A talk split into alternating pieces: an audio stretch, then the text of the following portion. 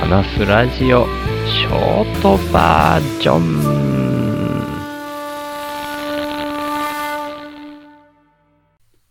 こんばんは。なんか、さっき収録したばっかりのような気がしないでもないですけど、6月29日明けて6月30日の深夜に、要は日が変わった瞬間に録音するパターン。もう3回目もしかしたら4回目？このパターンが何回かに1回出てきますね。真夜中の週です。いや、なんでもないです。えー、っとですね。あの、本当にありがたいことに、インプッターの方のインプットが続いていたことで、こう、喋ろうかなと思ってたことを喋る時間がないまま、インプッターのご紹介で10分が過ぎるっていう話は前回させていただいてまして、ただ、メインで話そうと思っていたシオスさんの配信に対しての感想的なものは、長く話す YouTube ライブの時に話そうっていうことで、で、それ以外にもですね、昨日の時点で、もしかしたら話せるかなっていうような内容がもう一個あったんですね。で、昨日は、午前中に僕は家に帰ってきたっていう状況だったんですね。要は泊まりがけで、29日の午前中、まあでももう昼になってたぐらいだったかな。そのタイミングで帰ってきたっていう状況だったんですけど、28日の夜に、以前にもお話ししたことがある、もともと僕がなるべくお金を使わない生活を始めるきっかけ、それの大きなきっかけの一つになった宮崎村公民館というシェアハウスがあって、で、そこの館長のまさみんが宮崎村公民館を閉めた後に飼育箱というシェアハウスに移って、で、その飼育箱も移らないといけない危機があったことで、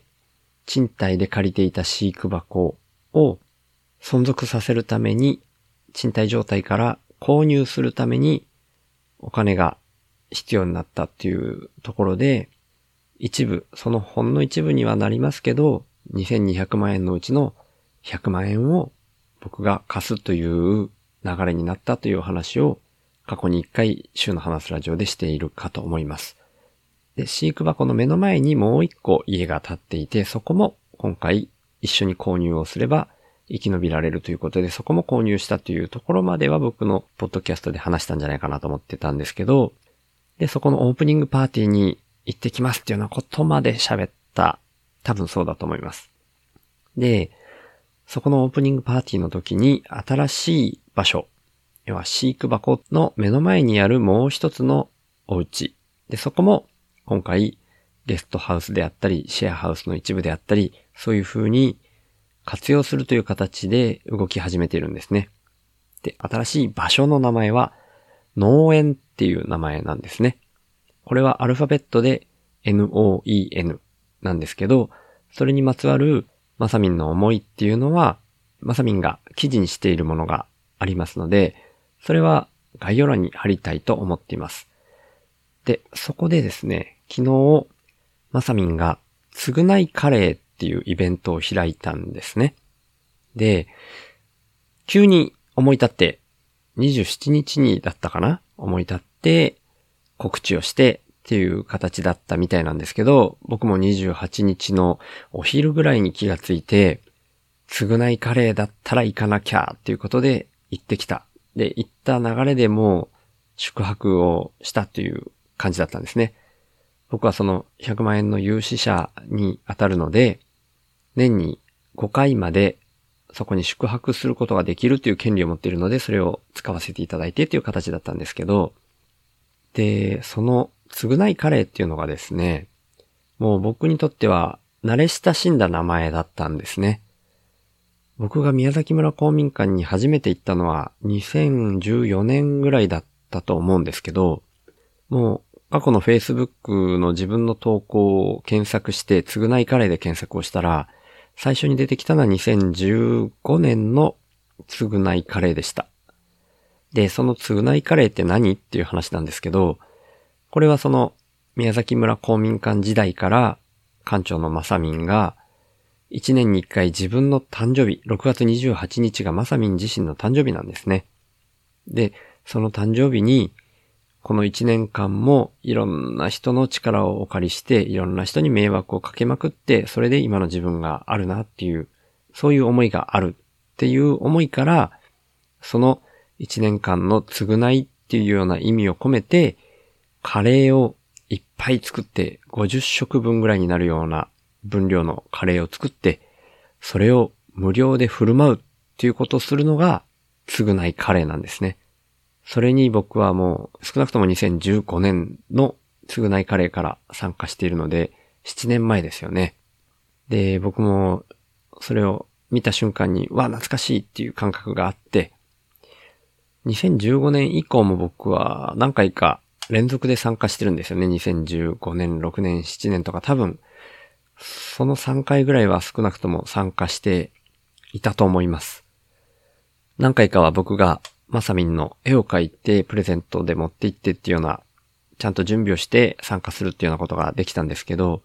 今回は急に気づいたもので、そういうまさみんの誕生日を祝うような絵を描くこともできず、もう持っていけるものといったらですね、前回は干したトマトを持って行ったんですけど、もうそれももうないっていうところで、僕が自分で何かしら作ったものって言ったらもうお米しかないんですね。で、去年作ったお米。それもだから去年収穫したものですよね。なんで、もう半分、小米というか、古い米と書いて小米になっているんですけど、まあしょうがない。自分がプレゼントとして持っていけるものはそれしかないなっていうところで、で、しかも僕は1年分全部そのお米を作りきれていないので、今もご飯と味噌汁っていう風に作れればいいんですけど、それだと米の消費量が多くなってしまうので、味噌汁を作りながら、後半、それにもそのままお米を入れて、お粥というか、おじやというか、そんな形でそれを食べるというのを、今僕の主食にしているんですね。そういうふうに、お味噌汁にお米を足して入れるっていうことで、お米の消費量が少なくて済むんですよね。お米がちょっと膨張気味になるからなのかな。まあこれはちょっとピンとくる人と来ない人がいるかもしれないんですけど、まあ割とそういう話もよくあるんですよね。昔の人はそうしていたとか、そういう話も聞いたことがあって。まあ僕の場合は、ご飯をわざわざ別で炊くのがめんどくさいっていうのもあるんですけど、まあそうやってちびちびなんとかして引き伸ばしながら使っているお米なので、そんな大量に持って、プレゼントとして持っていけるっていうこともなく、もう1キロにも満たないぐらいの分量を持って行って、これ少ないですけどっていう風にプレゼントとして持参して参加させていただいたんですね。で、そこで久しぶりに会う顔の人がいたり、で、そんな中でですね、僕が過去に思い出に残る交流をしたことのある若い子がいまして、若い子に入るかな僕からしたらもう十分若いんですよね。28歳って言ってた気がします。僕は49歳なんで20歳以上年下ですよね。ただ、その彼が、宮崎村公民館の時代から一時期その公民館に住んでいて、その後彼は日本全国を旅して回るようなことをして、去年かな？今年かな？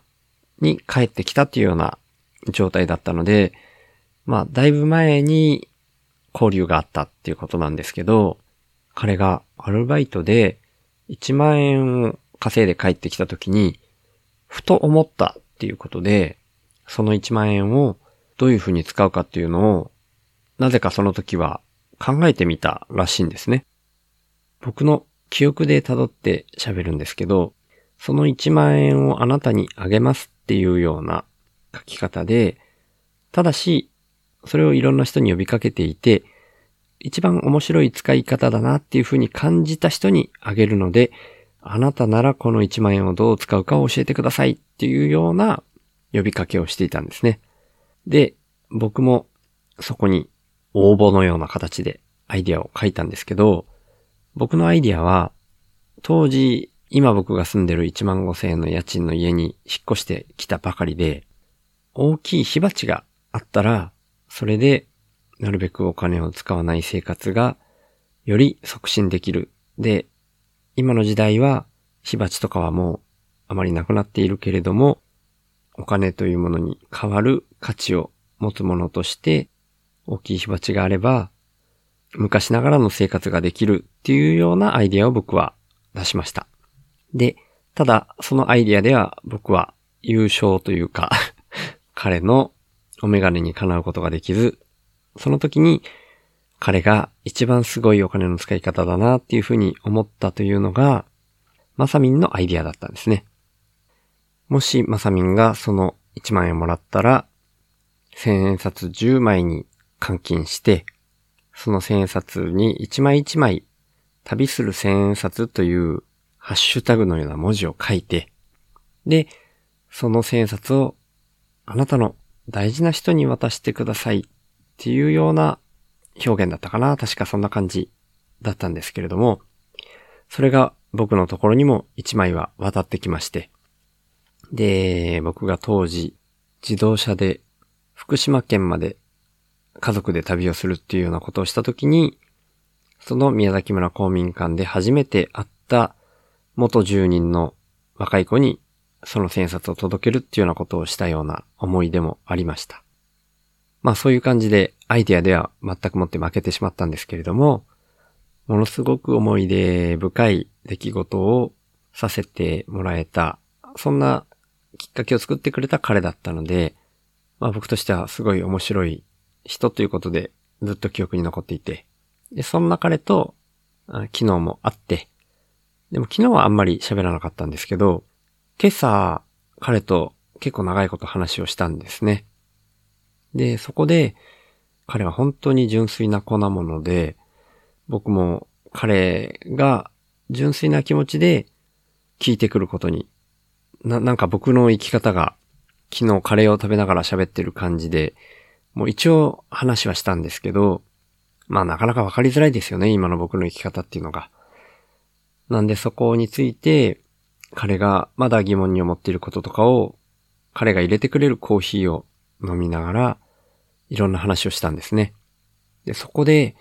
僕の考え方がいろいろ整理できてきたっていうようなところがあったもので、そこの内容を喋りたいなと思ったんですけど、その経緯を説明しているだけでも結構な時間になっちゃったので その続きはまた明日 お話ししようかと思います。すいません。ということで、週の話すラジオはこんな風に生き方の説明すらなかなか簡単にはままならない状態の僕なんですけれども、生きるポスト資本主義なんて言葉を無理やり当てはめつつ、